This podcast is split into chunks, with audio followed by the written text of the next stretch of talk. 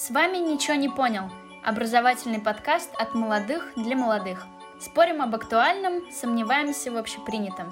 В этом выпуске мы должны меньше работать. Буду дауншифтером, буду ничего не делать. Я все бросаю, мне ничего больше не надо. Я еще не сделала, а, простите.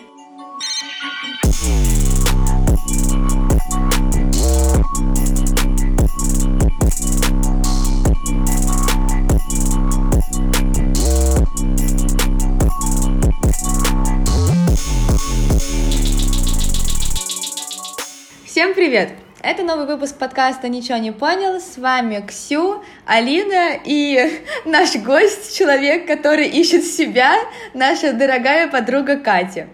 Сегодня мы бы хотели затронуть э, тему дауншифтинга, слоу фэшена и, в принципе, поговорить о том, как это жить ради себя.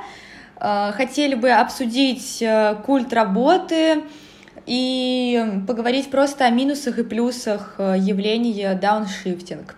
Катя, давай ты нам э, попробуешь в двух словах, э, в принципе, обозначить сегодняшнюю тему. Хорошо, привет вам еще раз. И что касается, например, дауншифтинга, который ты упомянула, я открыл для себя это движение относительно недавно. И вообще я, как только начала читать на просторах Википедии описание того, что же это такое, я поняла, что это довольно-таки точно отражает мой взгляд на мир, на жизнь и вообще, в принципе, на устройство работы и, наверное, нашей жизни в целом. Потому что, как мне кажется, реалии современного мира, например, то же самое развитие технологий, какая-то бесконечная гонка вооружений, гонка государств и отдельных людей друг между другом.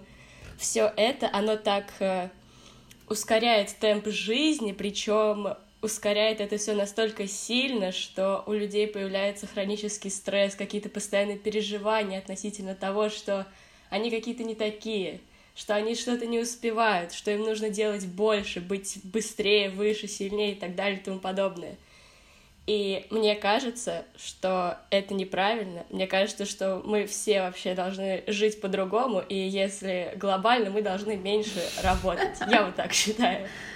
Ну, насколько я понимаю, дауншифтинг предполагает то, что ты просто сбегаешь от работы, и ты в целом не работаешь. Соответственно, дауншифтинг был же популярен среди людей, которые до чего-то дослужились, ну, раньше, когда он только зарождался, вот, у которых были свои сбережения, и они просто улетали на Бали, чтобы э, чилить и ничего не делать. Поэтому я воспринимаю дауншифтинг как э, не просто замедление там вот этого темпа жизни или как э, снижение Эм, количество работы, а как когда ты просто сбегаешь, чтобы типа перезагрузиться. Вот. И я воспринимаю просто дауншифтинг как какую-то крайность. То есть э, не как э, какой-то вот сбалансированный стиль жизни, а как эм, допустим, когда человек очень-очень много работает, работает, работает, типа он в стрессе и так далее, вот, и у него, типа, какой-то срыв получается, и он такой, все, ну нахрен, и такой, буду дауншифтером, буду ничего не делать. Я не воспринимаю дауншифтинг как какое-то прям позитивное явление. Мне кажется, это явление, оно в каком-то плане такое чисто психологическое, как такое твое восприятие, не знаю, действительности вокруг. Что касается, допустим, работы, если учитывать то, что мы все живем в обществе, что мы там, условно говоря, социальные животные, мы не можем просто вот взять и ничего не делать. Конечно, можно взять там, откатиться до форматов какого-то примитивного общественного бытия, где все бегают за мамонтами и типа гордятся этим. Но условно тоже, та же самая беготня за мамонтом, она, ну, в современном мире трансформировалась, и теперь это, не знаю, какой-то в виде мамонта выступает какой-нибудь, не знаю, стартап или какая-нибудь... Э, плюшка какая-нибудь. Э, карьерная веха, да, какая-нибудь плюшка. И просто мне вот кажется, что проблема в том, ну, условно, раньше там работа — это был какой-то очень тяжелый такой труд и физически, и морально. Где-то там, грубо говоря, 12 часов от звонка до звонка пашешь на каком-нибудь заводе за станком, и больше тебя в это время ничего не должно волновать в рабочее. сейчас это все как-то по-другому. С одной стороны, какие-то физические условия работы, они стали более приемлемыми, такими более комфортными, тот же самый, допустим, фриланс. Но при этом а, нет какого-то разграничения личного времени и рабочего, и ты постоянно пребываешь в каком-то таком состоянии, не знаю, какого-то такого скрытого стресса или что-то такое, тебя постоянно волнуют какие-то рабочие задачи, и ты как бы постоянно в этих мыслях о работе. То есть для меня возможно, замедление темпа жизни подразумевает то, чтобы люди, в принципе, меньше об этом думали, и чтобы у них было меньше стресса относительно рабочих задач.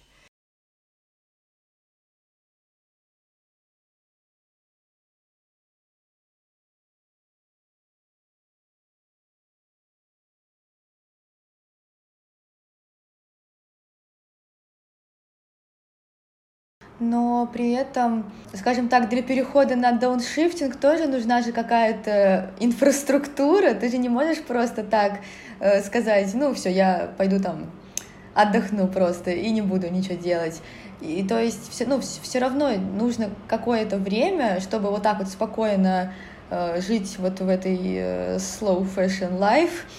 Э, нужно как-то, ну, не знаю, почву подготовить, поработать какие-то накопления иметь. Скорее, да, это должен быть наверное, какой-то образ жизни такой, ну, грубо говоря, чтобы не упахиваться какое-то количество лет, а потом со слезами на глазах, с какой-то истерикой говорить, я все бросаю, мне ничего больше не надо.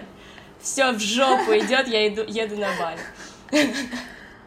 Ну, вот на самом деле я, конечно же, с вами согласна, но я вот как человек, который как бы начинает свою карьеру, и человек, который работает в офисе, хотя изначально я очень боялась офисной работы и все еще боюсь, я как бы, с одной стороны, понимаю, что мне там нужно чуть меньше работать, потому что я работаю больше там часов, чем там в моем договоре условно. Я могу очень сильно там, как ты сказала, переживать по поводу рабочих вопросов и переносить их на, ну, какую-то mm-hmm. личную жизнь, вот, и чекать даже работу, даже в свое нерабочее время, э, да, ты так и делаешь. Вот, да, я, я знаю, я знаю, я знаю то, что это лично моя проблема, и я вот, честно, пока не понимаю, как мне от этого избавиться. И дело в том, что на работе иногда поощряется то, что ты работаешь больше, потому что я работаю в коллективе, который, э, я могу зайти в 9 часов просто в свой компьютер, да, просто от, открыть... Э, ну, из-за того, что мы сейчас э, удаленно, там можно посмотреть, онлайн человек или не онлайн.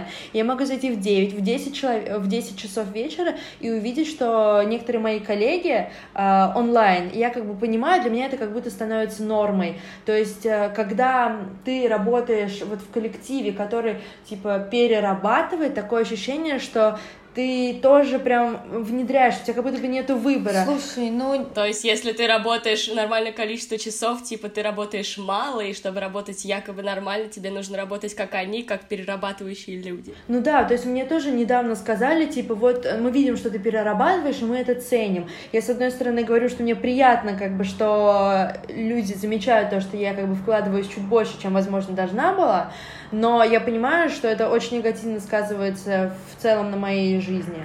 Но это же еще очень сильно зависит, в принципе, от э, компании, от людей, с которыми ты работаешь, потому что, вот как, Алин, в твоем э, случае могут реально э, поощрять и говорить, вау, круто, здорово, ты большая, я молодец, а могут, вот, вот знаете, прям давить, типа, там, ты то, то не сделал, ты это не сделал, и ты как дурак до, там, я не знаю, 11 ночи сидишь в офисе, перебираешь бумажки, но это же очень зависит сильно от самого вида работы. Мне кажется, это очень распространено. То есть, ну, условно, нет какого-то такого прям категорического императива, назовем это так. Вот у тебя не прописано в договоре, мол, ты должен перерабатывать, если не перерабатываешь, то ты лох какой-то. Но вот э, я не знаю почему, но это прям вот везде встречается, если удаленный формат работы. Я не знаю почему. То есть, э, ну, реально, границы как-то размываются. Мне еще так забавно то, что вот все думают, то, что перерабатывать это нормально, а вот не дорабатывать это ненормально.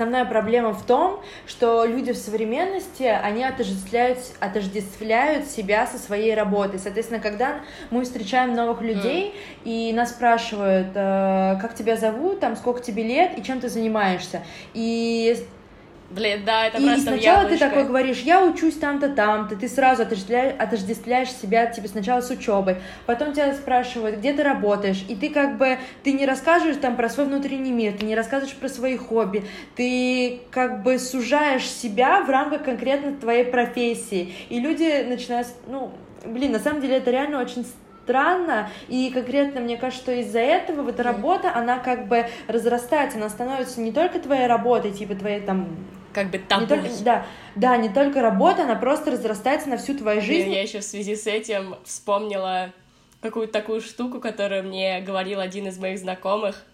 Мы как-то с ним шли, гуляли, и речь зашла о том, что... Ну, я просто рассказывала про свою жизнь, рассказывала про свои увлечения, и как-то я вот так про них рассказывала, и сама поняла, что у меня их как-то оказывается очень много, и офигеть, я такой разносторонний человек, просто невероятно. И зашла еще речь о том, что я бросила парусный спорт, и потом этот человек заявил мне что-то типа «Человек, если он начинает чем-то заниматься, он должен заниматься этим до конца, чтобы стать профессионалом, Ой, а не растрачивать себя на какую-то другую хрень». Ты плюнула ему в лицо? Да, и вот э, мы с ним потом встречались, но типа это не важно. Потом, потом я ему плюнула. Нет, я вообще категорически да, да. не согласна с этим, с этой позицией. Ну что за бред? Ну, вот с одной стороны, мне как бы понятен его тезис в том, что э, если... Если хочешь стать профессионалом, отдавайся всему, ой, всему этому весь. Ну, вот. да, как бы для того, чтобы а откуда достичь брать мастерство... эту энергию? Нет, понимаешь, ты тратишь эту энергию на вот ну, условно, вот только на парусный спорт. Но если ты будешь тратить только на спорт, ты не будешь подпитываться чем-то, ну, как бы извне, а мне кажется, это очень важно, чтобы человек мог подпитываться там какими-то дру- другими своими интересами, и потом вот эту вот всю там свою энергию тратить на, на какое-то ну, типа, крутое дело, которым он прям хочет э, сильно заниматься. Точно так же с работой. Ты не сможешь работать 24 на 7, как робот, потому что, ну, нужно как-то отвлекаться, нужно переключать у себя там в голове э, что-то, иначе, мне кажется, ну, невозможно достичь успеха без да, этого. Да, томблеры щелкать так. Нет, ну однозначно, понятное дело то, что ты как бы не должен заниматься одной вещью, но просто ну, если как говорить про этот тезис, то мне кажется, что просто если ты хочешь достичь мастерства, ты в чем-то должен как бы, ну, копать вглубь, потому что сейчас очень много людей, которые пытаются хвататься за все возможности, и они вроде знают поверхностно обо всем, но как бы и ни о чем, и они, ну... А почему ты должен становиться в чем-то профессионалом? А, ну, лично нет, нет, если тебе, тебе это не нужно, то ты можешь не становиться, но просто для меня это как бы самореализация. А наверное. зачем тебе это нужно? Вот, я должна, ну, мне, мне нет, самореализация. Мне очень сложно осознавать то, что э, я как бы ну, в чем-то как бы не крута. То есть мне нужно понимать, что я вот в, в, в этом деле я реально молодец, крута, я очень много э, там работала, э, училась и так далее, и у меня есть какая-то вот экспертиза. Э, сейчас, мне кажется, люди, они очень мало чем занимаются в свое свободное время, может быть, я ошибаюсь, но когда ты сначала типа работаешь, потом у тебя свободное время, и в это время у тебя нету каких-то реально крутых хобби, или, я не знаю, либо у тебя так много возможностей, и в итоге ты ничем не занимаешься, потому что если у человека есть как бы там хобби, он, наверное, должен, ну, например, он должен ценить свое свободное время, mm. и он должен осознавать то, что он хочет на свое свободное время тратить э, время, вот, а не только на работу, вот, а, наверное, когда человек как будто бы, типа, нечего делать, он такой, ну, пойду еще поработаю.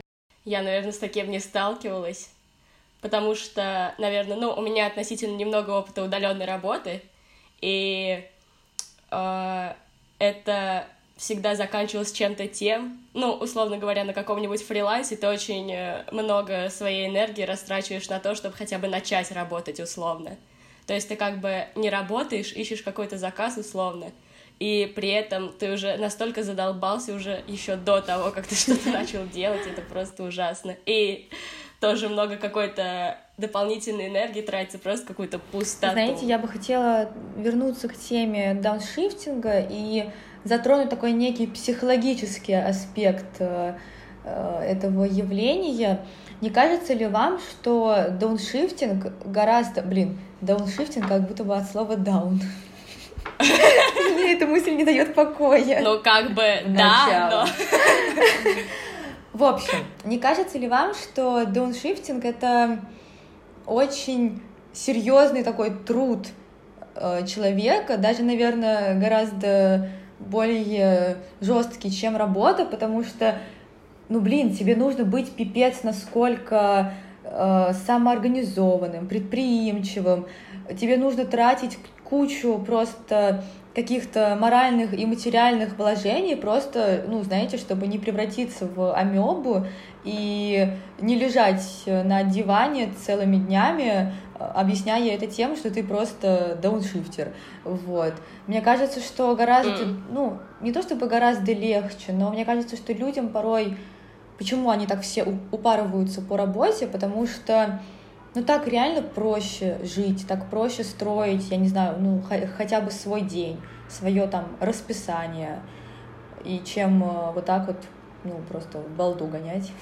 Ну просто типа ты идешь как будто про, по протоптанной дорожке, ну, типа да, школа, да. универ, э, работа. И просто многим пенсия, людям, смерть. возможно, вот из-за этих ну таких неких стереотипов, что есть вот такая просто уже выведенная годами э, философия жизни, для всех. Людям сложно, да, да, и людям просто сложно переключиться вот на этот фриланс, и они такие типа, блин, а как я буду себя вообще контролировать, что я буду делать? Пипец, а знаете, вот я просто вставлю, я просто, мне кажется, сейчас переживаю очень такой момент, когда я, типа, очень боялась и хейтила офисную работу, а я в офисе, и у меня просто, у меня там разрыв мозга сейчас, э, души, сердца, почек, и, и, и я, короче, очень, типа, у меня много, типа, мыслей по этому поводу. Мне кажется просто, что дауншифтинг сеет некий хаос в наше э, су существование, и ты такой, знаете, типа как ну, в каком-то психологическом плане ты как ребенок, который вот просто, я не знаю, ну вот что он делает, в игрушки целый день играет, и ну, как бы mm. у тебя нету. Ну, то есть там тебе скажут... Но при этом ребенка кто-то ну, контролит, да, да, а, а ты просто нет. выпущен на волю, и все. Вот, поэтому я как-то немного против дауншифтинга в этом плане. Все, говори. Нет, я с тобой согласна, то, что дауншифтинг — это реальное испытание, потому что в таких... Э, ну, в любом случае, это твоя попытка перестраивания своего жизненного стиля такая очень кардинальная, вот, и тебе очень сложно жить без контроля, вот, типа как Просто сложно идея, жить. да, идея, что большой, большой брат смотрит за тобой, она типа... А большой брат-то реально смотрит.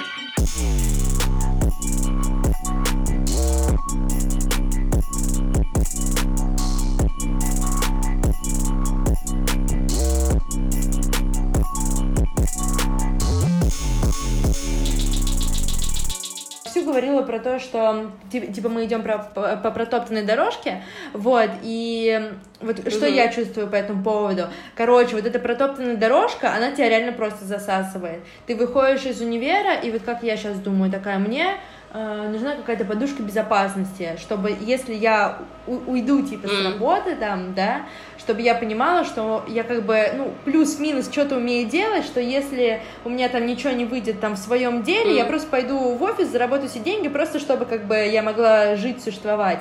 Вот, потому что, допустим, сейчас я стажер, вот, а вечным стажером, конечно же, я быть не хочу и так далее. Mm-hmm. Вот, и, короче, я когда там еще год назад я очень э, так резко относилась к офисной работе, и сейчас вот у меня в планах там там, типа, пока что работать в офисе. И я понимаю, что я как бы становлюсь этим офисным клерком, даже не замечая этого. И я разговариваю со своим братом, который там уже, не знаю, больше пяти лет работает там в, в офисе, вот, и я ему говорю, блин, офисная, офисная работа, mm. это вообще жесть. Он говорит, да, я тоже, типа, сначала так думал, вот, а потом ты к этому настолько сильно привыкаешь, что тебе уже ужасно сложно вырваться из этого, и, конечно, в офисной работе просто есть свои плюсы, вот, э, тебе комфортно так жить в целом, когда ты привык особенно, поэтому у многих людей даже не возникает мысли, чтобы сменить вот этот вот стиль жизни, и вот я просто говорю про то, что мы как бы с нашей позиции людей, которые не очень много там пока,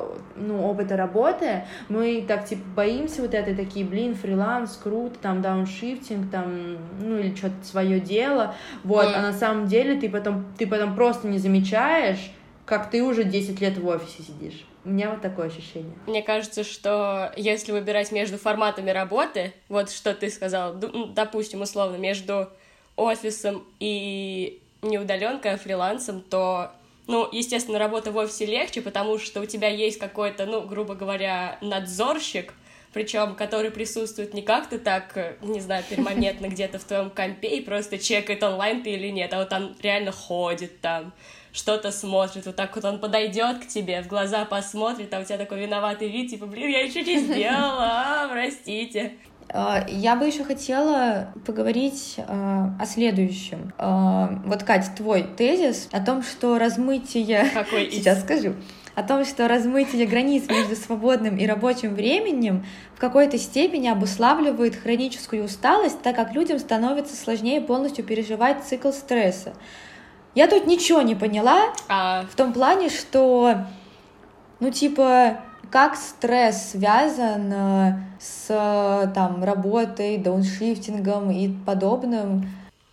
Но вообще, что касается вот э, этого какого-то хронического стресса, я, конечно, не психолог, тем более не психиатр, и на этот довольно странный инсайт меня навела книга Эмили Нагоски «Как это женщина». Но, короче, просто мне кажется, ну вот, э, я не знаю, типа там из курса биологии, из всякой научпоп литры, мне стало известно, что у всех живых существ а, есть э, такие реакции на стресс, как, ну, условно говоря, они называются «замри», ой, нет, стоять, «беги», «бей», «замри». Я не помню, в каком порядке, но примерно так. И, в общем, цикл стресса — это обычно какая-то такая штука, а, ну вот условно, ты какой-нибудь какое-нибудь животное, антилопа. На тебя бежит страшный хищник. И у тебя есть время подумать, пока он на тебя бежит, типа, что тебе сделать? Замереть, то есть притвориться мертвым, и часто после этого животные выживают, потому что их хватает просто какой-то паралич, и хищник думает, что животное мертвое, и мертвое, и вот. Либо ты можешь убежать, если у тебя есть время, либо как бы у тебя нет шансов, ты умираешь, и все, конец. И при этом исхода всего два у этого животного. Оно либо подыхает, либо спасается и бежит радоваться к своим братанам, мол, ура, я выжил.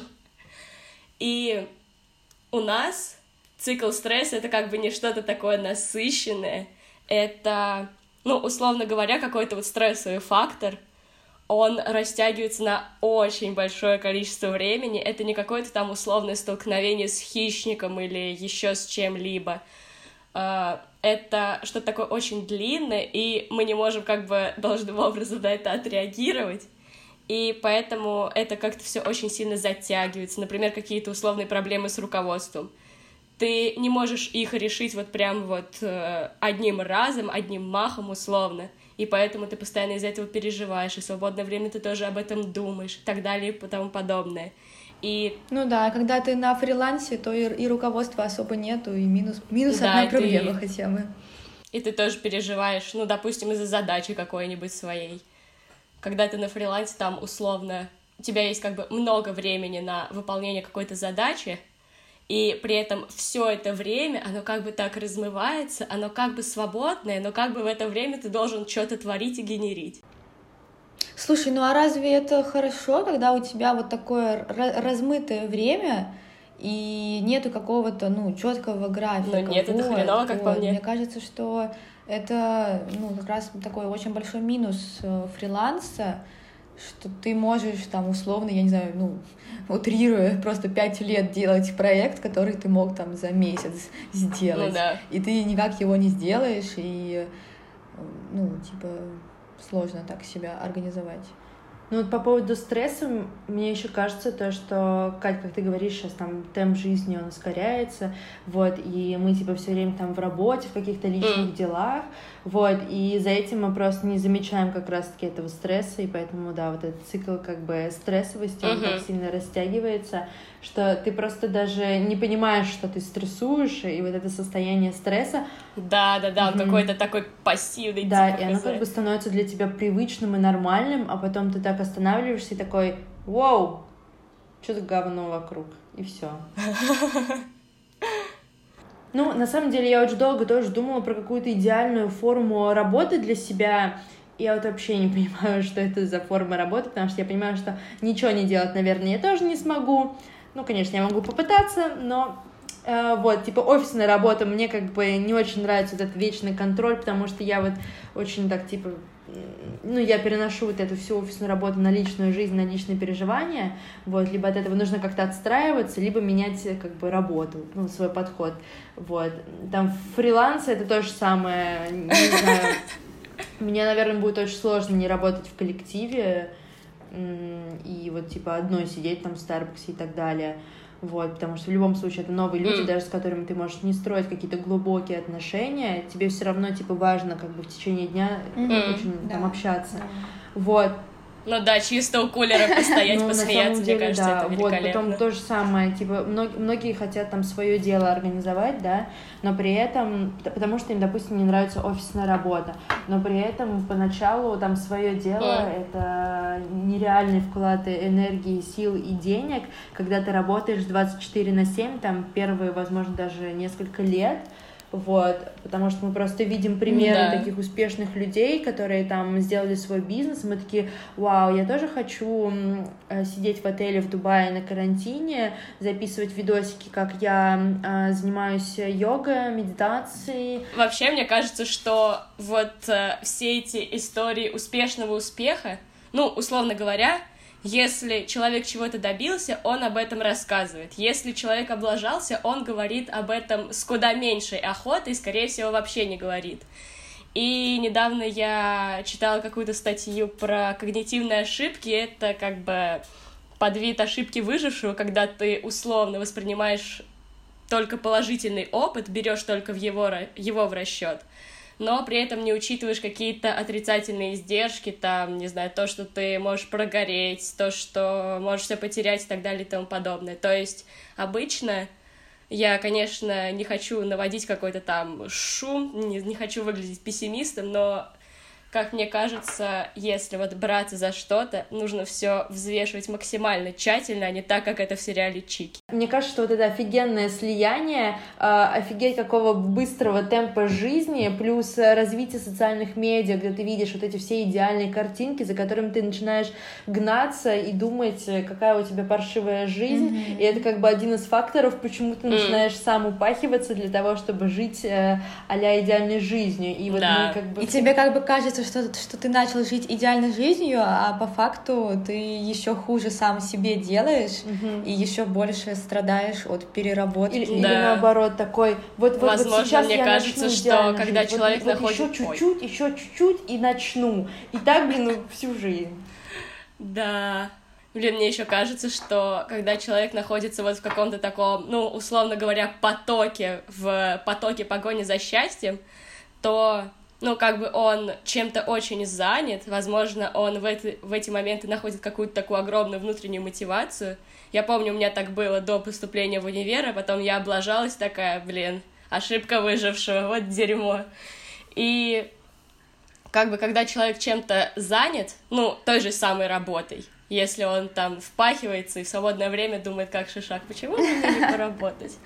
Он в такие моменты как-то, ну, гораздо меньше остается наедине с собой, со своими mm-hmm. мыслями, и всем известный факт то, что люди таким образом либо осознанно, либо нет пытаются оградиться от каких-то своих внутренних тараканов. Знаете, я думаю, у нас получилась э, очень такая интересная и разносторонняя дискуссия. Действительно, мне прям безумно понравилось. Не знаю, как вам, надеюсь, тоже. Э, Отстой! Мне зашло, мне зашло. Ну, я бы хотела, знаете, так коротко э, подвести итог фразы, что Надо просто найти идеальную форму работы для самого себя и не упахиваться. Скорее всего, это единственное, что нам остается делать. Блин. Это очень сложно, но я надеюсь, что это возможно. И главное помнить, что идеальность в неидеальности. Катя, спасибо большое, что пришла к нам. Очень круто. Спасибо, что позвали. Приходи еще! Обязательно подписывайтесь на нас на всех платформах, слушайте, Ставьте лайки! ставьте лайки, шеры, комменты. Мы вас очень любим. Пока-пока.